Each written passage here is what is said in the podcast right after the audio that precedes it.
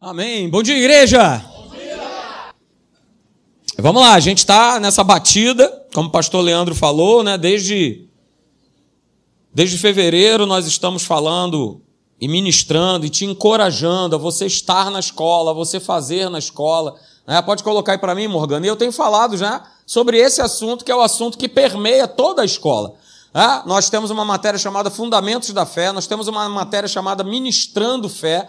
É? E esse é, queridos, o assunto que a gente vê né, por toda a palavra de Deus, e é um assunto né, que o pastor Hélio, que nós pastores consideramos, porque nós vimos isso na palavra de Deus, como um dos assuntos mais importantes. Senão, não, não estaria escrito essa frase quatro vezes na palavra de Deus, né? Uma em Abacuque 2,4, justo viverá pela fé. É, e no Novo Testamento, por mais três é, oportunidades. Romano, Gálatas, é, e o que a gente está sempre lendo aí no livro de Hebreus, capítulo 10, verso 38.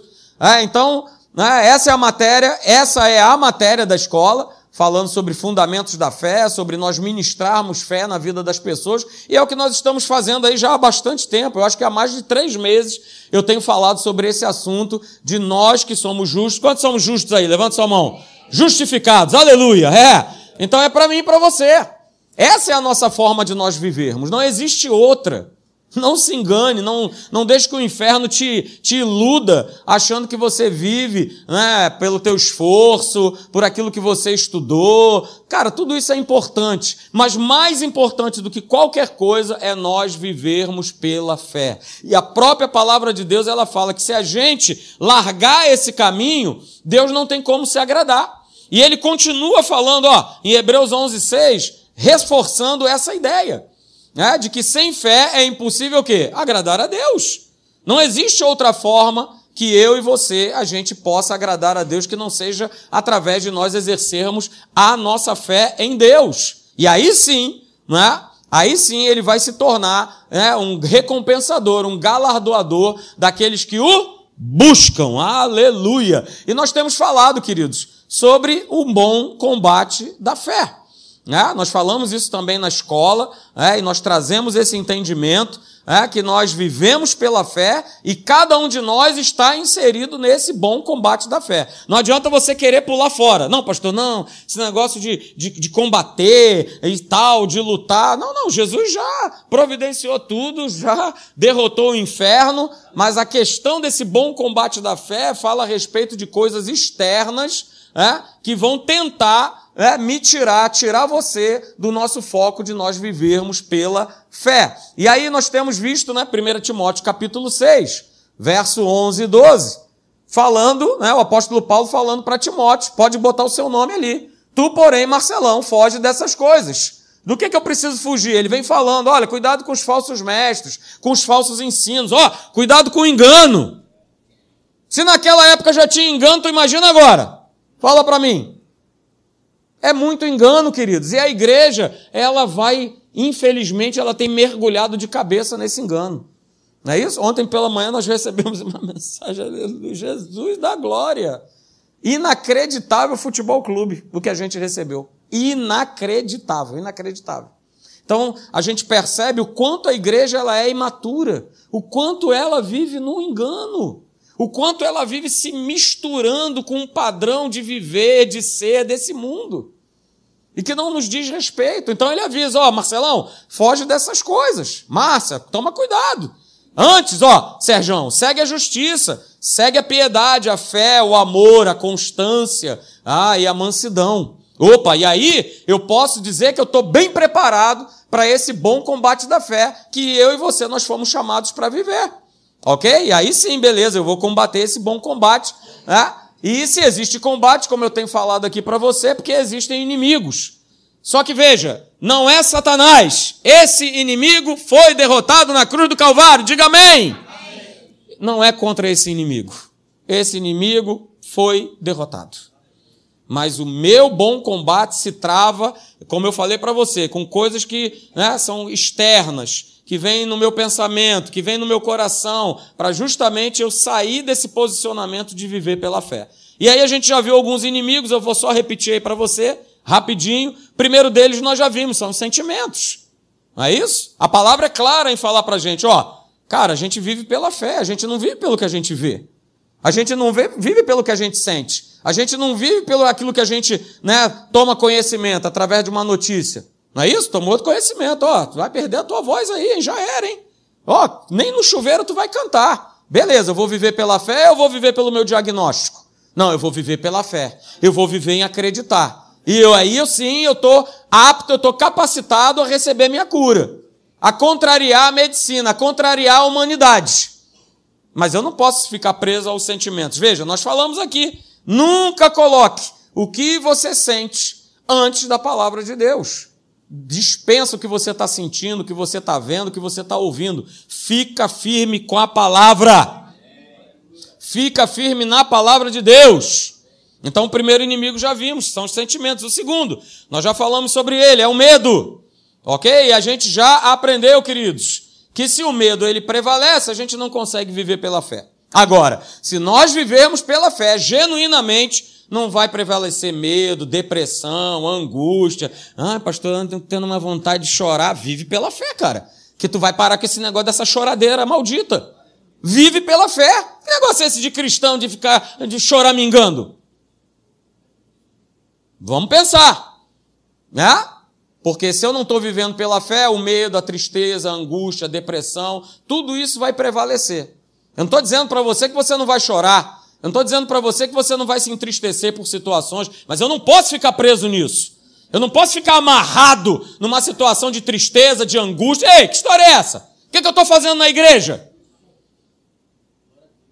Então, se eu tenho vivido pela fé, há o medo, a angústia, a tristeza, a doença, você pode colocar o que você for, não vai prevalecer. E não pode prevalecer. Porque a nossa posição, queridos, é essa. Olha aí. Deus, ele não nos tem dado espírito de medo, de covardia, de timidez. Ei, você conhece o, o complemento desse verso? Ele tem nos dado espírito de poder, de ousadia, de equilíbrio. Esse é o Espírito de Deus, queridos. Então para com esse negócio, cara. De o medo querer te aprisionar, sai fora. Outro inimigo que nós já falamos é, é o inimigo chamado incredulidade, que todo momento se levanta. E se levanta usando outro inimigo que chama sentimento. Olha lá o que, que você está vendo. Ali, ali, ali, ali, ali. Olha aí, ó, aos 12. Ó, a terra é boa, mana leite e mel, mas aí, tá cheio de inimigo. Tá cheio de guerreiro, tá cheio de oposições, tá cheio de problemas. Já reparou que é assim desde a fundação do mundo? Desde que o homem caiu? Depois de chegar lá no céu, lá, como tinha uma música que o pastor Hélio cantava com o pastor Fragale, eles falavam na música que eles iam chegar no céu e ia dar um cascudo na cabeça de Adão. Faz isso. Porque foi ele que promoveu tudo isso aí. Foi o vacilo deles dois que promoveu tudo isso aí. O homem baseado no sentimento, né, na incredulidade. E a galera viu né, uma terra que havia sido prometida, boa, maravilhosa, agradável, mas tinha inimigos. Como na minha vida e na sua vida também tem. Opositores, pessoas usadas pelas trevas para tirar a tua paz. Mas eu não posso viver nessa, nessa plataforma da incredulidade. Eu vou continuar crendo, que nem Josué e Caleb. Não é isso? Porque é interessante é que eles viram, Josué e Caleb, eles viram as mesmas dificuldades dos outros dez.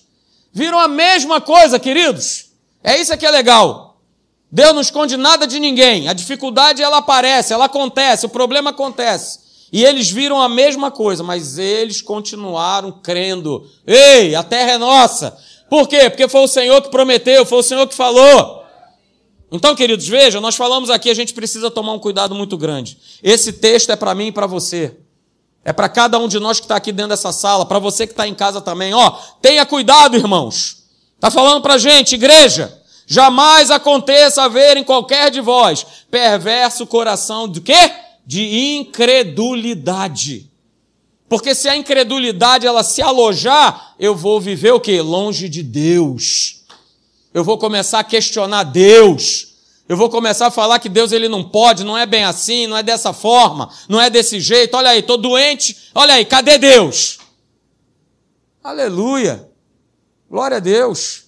Eu sei o seguinte, cara, Deus ele é sempre glorificado. E ainda que você atravesse e passe pelo vale da sombra da morte, se você não duvidar, se você continuar crendo, o nome dele que vai ser glorificado. Assim como foi na vida da Luciana, assim como tem sido na vida da Michelle, do Sandro, de tanta gente aqui dentro dessa igreja, que decidiu acreditar. E o inferno é envergonhado e o nome de Deus é glorificado. Então não deixa, cara, que isso grude em você. Esse espírito de incredulidade que vai te afastar, vai te afastar do Deus vivo, claro que vai. Cuidado com esse inimigo. O quarto inimigo que nós vimos chama-se ansiedade. Mas veja, queridos, está escrito, está escrito. Filipenses capítulo 4, versos 6 e 7. Olha aí, é uma ordem, não é uma sugestão, não é se eu quiser. Não, é não andeis ansiosos de coisa alguma. Ah, mas isso, mas aquilo, não, deixa eu selecionar aqui o que eu vou andar ansioso. Não, é de nada. Eu não tenho que andar ansioso por conta de nada. O que eu preciso fazer, ó, que sejam conhecidas diante de Deus as nossas petições, pela oração e pela súplica. E aí eu oro e eu já dou graça. Senhor, obrigado, meu Pai. Obrigado, Senhor, porque Tu és o Deus da minha provisão. Eu sei que nada vai me faltar. Eu sei que Tu estás comigo. Eu sei que Tu não me desampara. Eu sei, Senhor, que Tu me toma pela minha mão direita e me diz: Olha, meu filho, não temas, eu sou contigo. Eu te ajudo. Então eu agradeço. E aí, cara, vai acontecer o quê? A paz de Deus, que excede todo o entendimento, vai fazer o quê? Vai guardar o meu coração e a minha mente. Uh, aleluia. Glória a Deus, é o que vai acontecer. Ah, e continua, olha aí. Pedrão também falou isso que, que ele falou? Cara, lança sobre ele. Lança sobre Jesus a tua ansiedade, a tua preocupação. Sabe por quê? Porque ele tem cuidado de você, viu, Vânia? Ele tem cuidado da tua vida. Ele tem cuidado da tua vida, Eduardo. Então lança sobre ele, cara, a tua ansiedade. Fica firme, porque ele tem cuidado de você. E a questão é: eu tenho crido nisso? Eu tenho de fato acreditado que ele tem cuidado de mim? Ele tem cuidado da minha casa, da minha família? Ele tem cuidado de tudo? Ele tem me protegido? Ele tem me provido? Porque se eu não tenho crido, a ansiedade toma conta, a preocupação toma conta, o medo toma conta. Hum. Olha aí, o quinto inimigo que nós vimos, queridos, ah, é esse inimigo aí que tem a ver com ansiedade, porque a ansiedade ela bate na mente. E aí ela bate na mente e mistura com sentimento e aí começa a produzir o quê? Uma confusão na mente. Uma confusão na mente, queridos. E nós lemos o texto, veja. Filipenses capítulo 4, verso 7. E a paz de Deus, que excede todo o entendimento, olha o que, é que vai fazer? Ela vai guardar. Então não tem que andar em confusão. Existe uma paz que, que é do trono de Deus, que vai guardar o meu coração e vai guardar principalmente o quê? A nossa mente em Cristo Jesus. Aleluia. Então, se eu não quero andar com a minha mente cheia de confusão, olha aí, olha no que, que eu preciso meditar. Ó, guarda esse texto, medita nele. É um verso só. Finalmente, irmãos, tudo aquilo que é verdadeiro, tudo aquilo que é respeitável, tudo que é justo, tudo que é puro, tudo que é amável, tudo que é de boa fama, se alguma virtude há e se algum louvor existe, seja isso. Seja isso que ocupe o teu pensamento. Então para de ficar pensando bobagem. Para de ficar né, com a tua mente agitada, com a tua mente confusa. Para com essa agitação. Deixa eu te falar uma coisa, Filipenses capítulo 1, verso 6. Aquilo que Deus ele começa, ele completa. Então você não precisa viver, né? Ah, Salmo 46, verso 10. Ei, ei, ei, aquietai-vos e saber que eu, ó, ó, ó, eu sou o Deus que cuida de você. Aquietai-vos, fica tranquilo, cara. Para de viver com essa mente confusa. Ele já começou algo na minha vida e na sua vida, ele vai completar. Ele vai completar.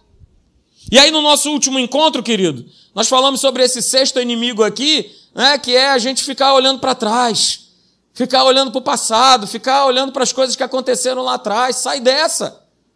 Olha aí, o texto já diz isso, Eclesiastes capítulo 7, verso 10. Jamais digas, ó, jamais fale ah, por que, que foram os dias passados melhores do que estes? E aí Salomão fala, cara, não é sábio perguntar assim. Olha o que, que diz na Bíblia Viva. Nunca deseje é, que os velhos tempos voltem, porque você não sabe se eles foram realmente melhores do que o de hoje. Para de viver no passado, para de ficar olhando para trás. Se a gente ficar sempre olhando para trás, para o passado, a gente não vai ser bem sucedido. Tudo que Deus ele promete, prometeu, que ele quer, ele deseja, ele pode realizar, ele vai ficar impedido de realizar se eu continuo olhando para trás. Já pegamos, queridos, como Jesus falou, já estamos aí nesse arado, já estamos aí nesse trabalho. Então Jesus ele fala, cara, olha só, se você já entrou nesse trabalho, não, é, não tem mais a possibilidade de você olhar para trás, de você viver para trás. Para com isso. Veja, queridos, lá em Lucas capítulo 17, eu li isso, versos 31 e 32. Jesus ele declara: naquele dia, quem estiver no eirado e tiver os seus bens em casa, não desça para tirá-los. E de, e de igual modo, quem estiver no campo, não volte para trás. E aí ele fala no verso 32 de Lucas 17, né? ele fala: olha, lembrem-se de quem? Lembrem-se da mulher de Ló. Por que, que ele fala isso, queridos? Por que ele faz essa associação? Porque Ló e a sua esposa, com as suas duas filhas, né? Eles são poupados de uma, de uma destruição. Vocês conhecem a história. Sodoma e Gomorra foram destruídas. E aí veja, ah, Gênesis capítulo 19, verso 17. Olha, o que, olha qual é a recomendação, queridos. Olha qual é a recomendação do anjo do Senhor. Havendo-os levado para fora, quem? Ló, a esposa e as duas filhas. Né? Disse um deles, porque eram dois anjos: livra-te, salva a tua vida. E qual é a recomendação que ele fala? Não olhes para trás nem pare, ó, não olha para trás e não para em toda a campina. Foge para o monte para que você não pereça. E Sodoma e Gomorra, nós falamos aqui, queridos, é a imagem de um mundo perdido. Sodoma e Gomorra fala a respeito de um julgamento da parte de Deus. Mas Deus livra Ló e a sua esposa e as suas filhas desse julgamento. Ou seja, né, Ló, a sua esposa e as suas filhas, é uma figura de salvação, deles sendo salvos mas eles não podiam mais olhar para trás. E quando Deus ele está falando isso, não está falando de um local geográfico. Está falando o seguinte, cara, olha só, o coração de vocês precisa sair desse lugar. Eu vou repetir, o coração de vocês precisa sair de um lugar que talvez esteja parado lá atrás no passado. Não olhe para trás. Mas a gente conhece a história. A mulher resolveu olhar para trás. É o que diz lá em Gênesis 19, 26. E essa palavra olhar, é, que diz que ela olhou para trás, no hebraico é nabat, que significa contemplar, mostrar consideração, prestar atenção. A mulher de Ló, ela não olha por curiosidade. É isso que você precisa entender. Essa, ó, ó, é a revelação da palavra. Ela não olha curiosa para ver o que estava acontecendo. Na verdade, ela olha para trás, porque o coração dela estava preso naquilo que ela havia deixado. Por isso ela olha para trás. Por isso essa palavra é olhar no hebraico está falando sobre isso, sobre mostrar consideração. Ela estava considerando aquilo que ela havia abandonado. E essa figura, né, a esposa de Ló, infelizmente, queridos, é a figura do comportamento de muita gente hoje em dia dentro da igreja. Que continua olhando para trás, que continua olhando para a dificuldade, que continua né, não querendo se desapegar de direitos, de razões, de. Não, porque, olha, pastor, aconteceu lá atrás e só eu sei o que eu passei, o que eu lutei, o que enfrentei. Olha, eu fui abandonado, eu fui abandonada. Olha, eu fui traído. Olha, eu isso, eu aquilo outro. Sai desse lugar. Saia desse lugar. Não é o que está escrito lá em Gálatas 5,1? Que foi para a liberdade que Cristo, ele no que? Ele nos fez o quê? Ele nos libertou. Só que o texto não para aí, o texto continua dizendo assim: olha, não se submeta novamente a julgo de escravidão. E essa é a grande atenção que eu e você a gente precisa ter. Porque se eu não vigiar, e você também, a gente volta de novo a, ser, né, a ter esse jugo sobre a nossa vida. O jugo do passado, o jugo da mágoa, o jugo da falta de perdão o jugo da tristeza, o jugo do desânimo. Então, queridos, aquilo que te oprimiu, sabe, lá, lá atrás, não deixa que isso, lá de trás, volte a te oprimir de novo. Não permita. Não permita ser destruído, porque foi o que aconteceu com a mulher de Ló. Ela foi destruída. Porque o coração dela estava lá atrás. Por isso, queridos, Paulo, né, ele deu essa declaração maravilhosa. Filipenses capítulo 3, verso 13 e 14. Olha o que, que ele fala, irmãos. Quanto a mim, eu não julgo havê-lo alcançado, mas uma coisa eu faço. O que, que ele fez, queridos? Ele decidiu, ele tomou a decisão é, de esquecer das coisas que para trás ficaram. Porque Paulo tinha muita coisa para trás para lembrar.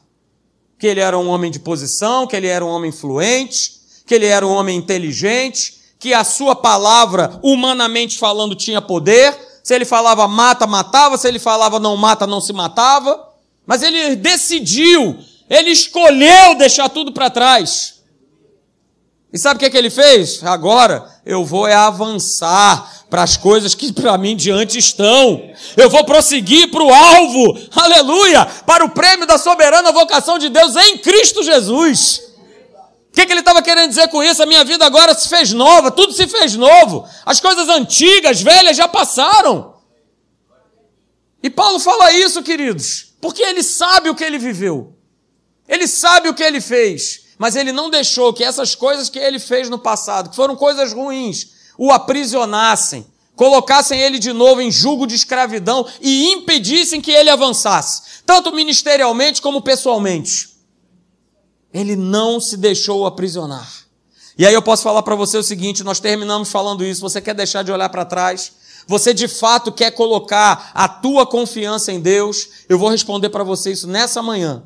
Talvez você tenha esquecido. Para eu parar de olhar para trás, de considerar o meu passado, eu preciso guardar o meu coração. Guarda o teu coração. Guarda o teu coração. É o que hoje nós mais precisamos fazer. É nós guardarmos o nosso coração. E aí a gente fica de pé. E aí a gente consegue avançar. Hoje eu quero ver o sétimo inimigo com você. Tá? Anote aí. É um grande inimigo. Mas se a gente souber lidar com ele, a gente vira essa mesa. E eu, em breve, queridos, eu vou estar justamente começando uma série com esse título. Porque eu vi lá o Bispo André pregar numa quinta-feira lá na Tijuca, ele falou sobre isso, e aí aquilo, tum, bateu forte no meu coração. Eu falei, eu quero explorar mais isso. Eu quero falar sobre isso, porque todos nós aqui, sem exceção, inclusive eu levanto a minha mão, estamos esperando alguma coisa da parte de Deus. Eu já espero algo da parte de Deus há muito tempo, há muitas décadas. E eu tenho certeza que você também. Talvez não com, não, com todo esse tempo, mas a gente sempre está esperando alguma coisa da parte de Deus. E a gente vai começar, a gente vai falar sobre essa série. Em breve vai abençoar muito a tua vida, vai edificar e vai fazer você compreender, queridos, é, que esse tempo da espera ele pode se tornar nosso amigo e não nosso inimigo. Ok? E que você nessa manhã compreenda que esse tempo da espera, é, talvez você esteja olhando para ele vendo como um inimigo, mas ele pode se tornar seu amigo porque quando esse tempo de espera, é, ele está focado e alicerçado em Deus e na Sua palavra, ele é bênção para a nossa vida. Amém? Então veja, queridos, o texto, 1 Samuel capítulo 16, verso 13, a parte primeira do verso.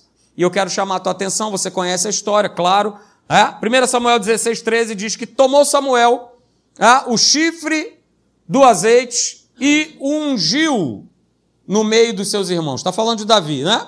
Samuel, ele vai passando de irmão a irmão, né? Um altão, um saradão, bonitão, tal, marombadão, não é esse, não é esse. Ele queria, né? Claro, ele estava olhando, né? E aí Deus já manda logo aquele corte rápido, Tramontina. Opa! Ei, camarada! Você está olhando a aparência. Eu olho o coração. Então ele foi, né? Naquele cortezinho rápido, pá, pá, pá, pá, e ele.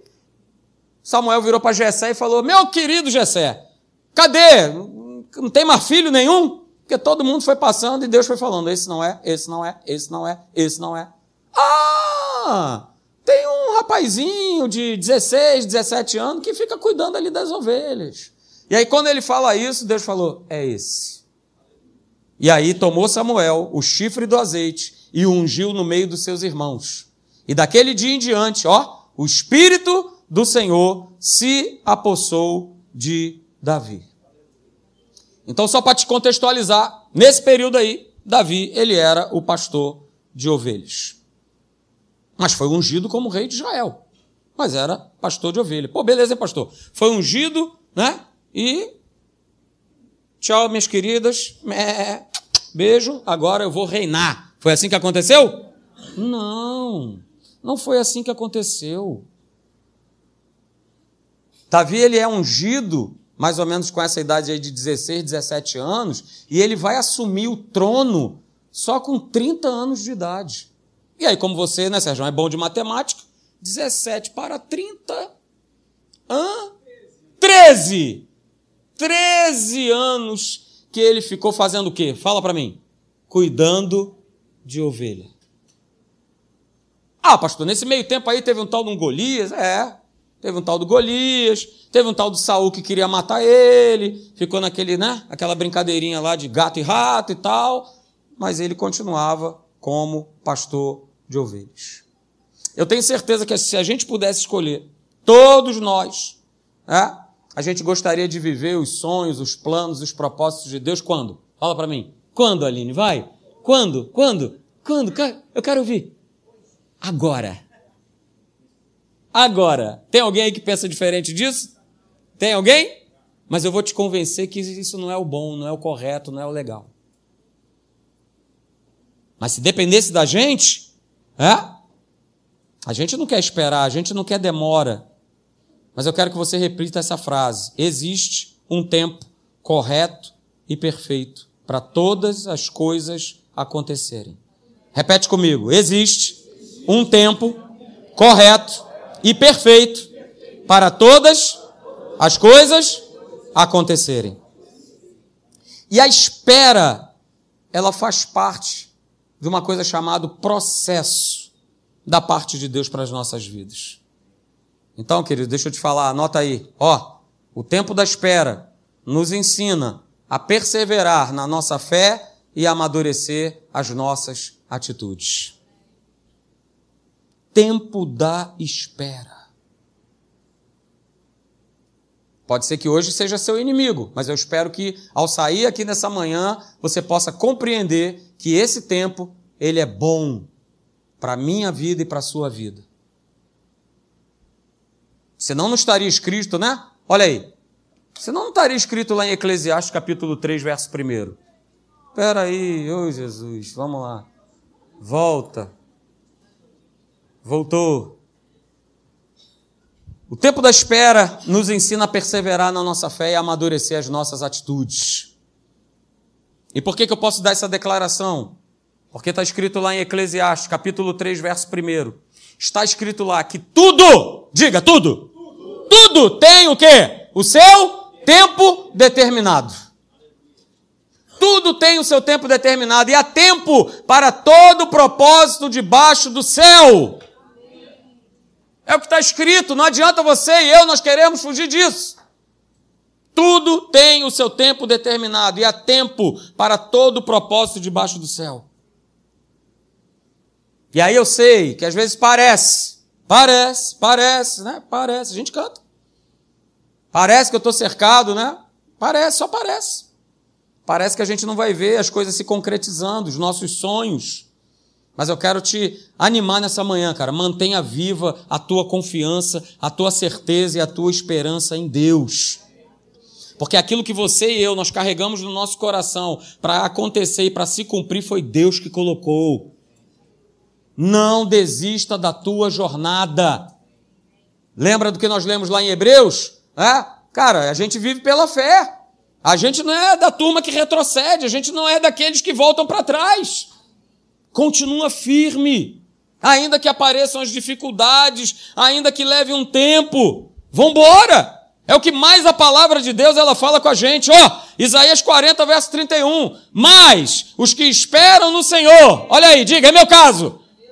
Poucos, hein? Eita, Jesus, ajuda eu, Jesus. Ô oh, Senhor, mas o que esperam no Senhor, sempre, ó, sempre renovam as suas energias, sobem voando como águias, correm e não se cansam, caminham e não perdem suas forças. Quem é que faz isso? Aqueles que esperam no Senhor. Esses não se cansam, não perdem energia, não perdem força. Continuam, que está falando aí, queridos, de uma caminhada, de que continuam andando nessa jornada, esperando e crendo no Senhor, hoje, amanhã e depois. Ó, oh, aqueles que esperam, são os que esperam. São aqueles que esperam em quem? Não, não estou esperando no homem, não estou esperando no deputado, não estou esperando no governante, não estou esperando meu patrão, não estou esperando em Deus. Aquele que espera no Senhor, ah, esse tem as suas forças renovadas. Veja lá, Salmo 20, 27, verso 14. Na Bíblia Viva. Olha aí, eu grifei, hein? Seja paciente, que os pacientes digam amém. amém. Olha aí, espere. Então, se você é paciente, espere pela ação de quem? Do homem? Do Senhor. E se eu esperar pela ação do Senhor, cara, olha aí, você vai ser valente. Você vai ter o teu coração cheio de coragem. E aí o salmista fala: espere com confiança no Senhor. Espera com confiança nele. Lembrando a história de Davi, Davi passou por várias etapas, você conhece, esses 13 anos foram recheados de desafios, de emoções, de lutas, de combates, de situações, de aflições, até o momento em que a promessa de Deus se cumpriu na vida dele. Mas, pastor, por que que Davi, lá vem você, por que que Davi ele tinha que passar por tantas. Não podia simplesmente ali, pá, pá, pá, né, jogou o azeite ali, né? não sei se estava caro naquela época, que nem está agora, mas jogou ali o azeite, né? e já não podia ali, pum. Ah, agora eu sou rei. Queridos, o tempo da espera faz com que a gente se torne perseverante e crie uma coisa em nós, queridos. Ah, o pastor Hélio gosta muito de dizer, né? É aquela lixa, aleluia. Que eu e você a gente precisa, ó, precisa. Pre não, não, não, você não entendeu, precisa. Não, não, não, precisa. Aquela mais grossa. Oh, aleluia. Ai, pastor, não, não quero, quer. Quer. Porque é bom porque vai fazer você trocar de pele, tirar essa pele da imaturidade do mundo, aquela pele que não te serve para nada, vai te botar uma outra pele, a pele do Cordeiro, de Jesus, o Rei da Glória, que aprendeu pelas coisas que sofreu, que se tornou o Pai, o Rei da nossa salvação, porque ele aprendeu, porque ele foi lixado e se ele foi lixado, por que, que eu e você a gente não vai ser? Vamos ser sim, para criar uma casca boa. Para quando bater o vento, a tempestade, os mares, a nossa casa, ó.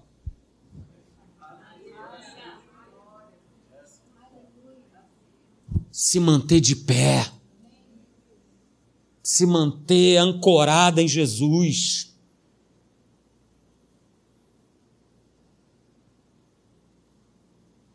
O tempo da espera, queridos, nos mostra que nós não estamos prontos.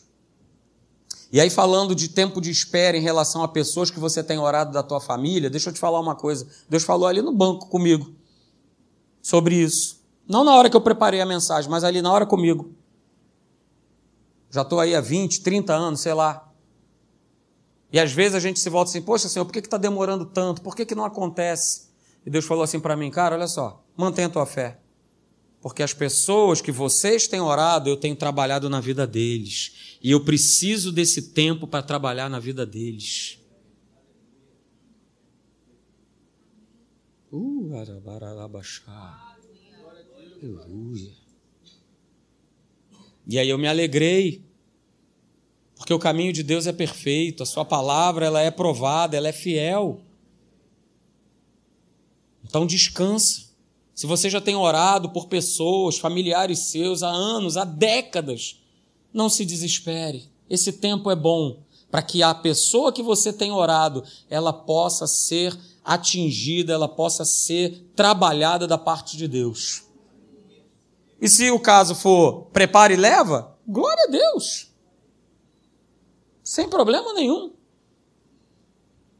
Mas fique firme, não se desespere. Se você ainda precisa cuidar de ovelhas, mesmo você tendo uma promessa de ser rei, persevere firme cuidando das ovelhas. Deus colocou algo na sua mão e na minha, queridos. Confiou a você e a mim. Então continua cuidando. Continua sendo fiel. Foste fiel no pouco? Ah, cara, eu vou te colocar em muita coisa, mas há um tempo.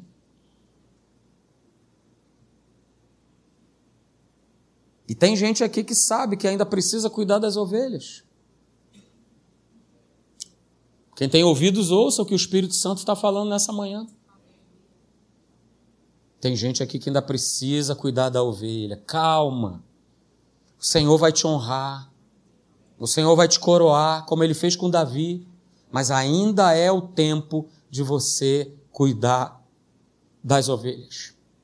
Ainda há esse tempo. Eu e você, a gente sabe que o que está por vir nas nossas vidas é muito grandioso. Mas é muito, muito grandioso. É muito maravilhoso. Mas precisa acontecer na nossa vida uma maturação, uma maturidade, para que a gente possa tomar posse no tempo certo que é o tempo kairós, é o tempo certo de Deus. Uma gravidez precisa de nove anos para ser uma gestação boa. Nove meses. Falei o quê? Nove anos. Nove anos? Não, meu Deus, a gravidez do elefante. Nove meses. Não pode nascer antes, nem pode nascer depois, porque quem é mulher sabe que isso dá complicação, traz complicação para a criança. É a mesma coisa se você quer comer uma manga. Se você for querer colher ela antes da, da hora certa, vai estar tá azeda, vai estar tá dura. Mas se você também for deixar para colher depois, ela vai estar tá podre. Então há um tempo certo, queridos. E quando a gente passa por esse tempo certo, nós saímos fortalecidos. Nós saímos abençoados. Então guarda isso nessa manhã, fique de pé. Deus, Ele está cuidando de cada etapa da sua vida para garantir que o objetivo final se cumpra.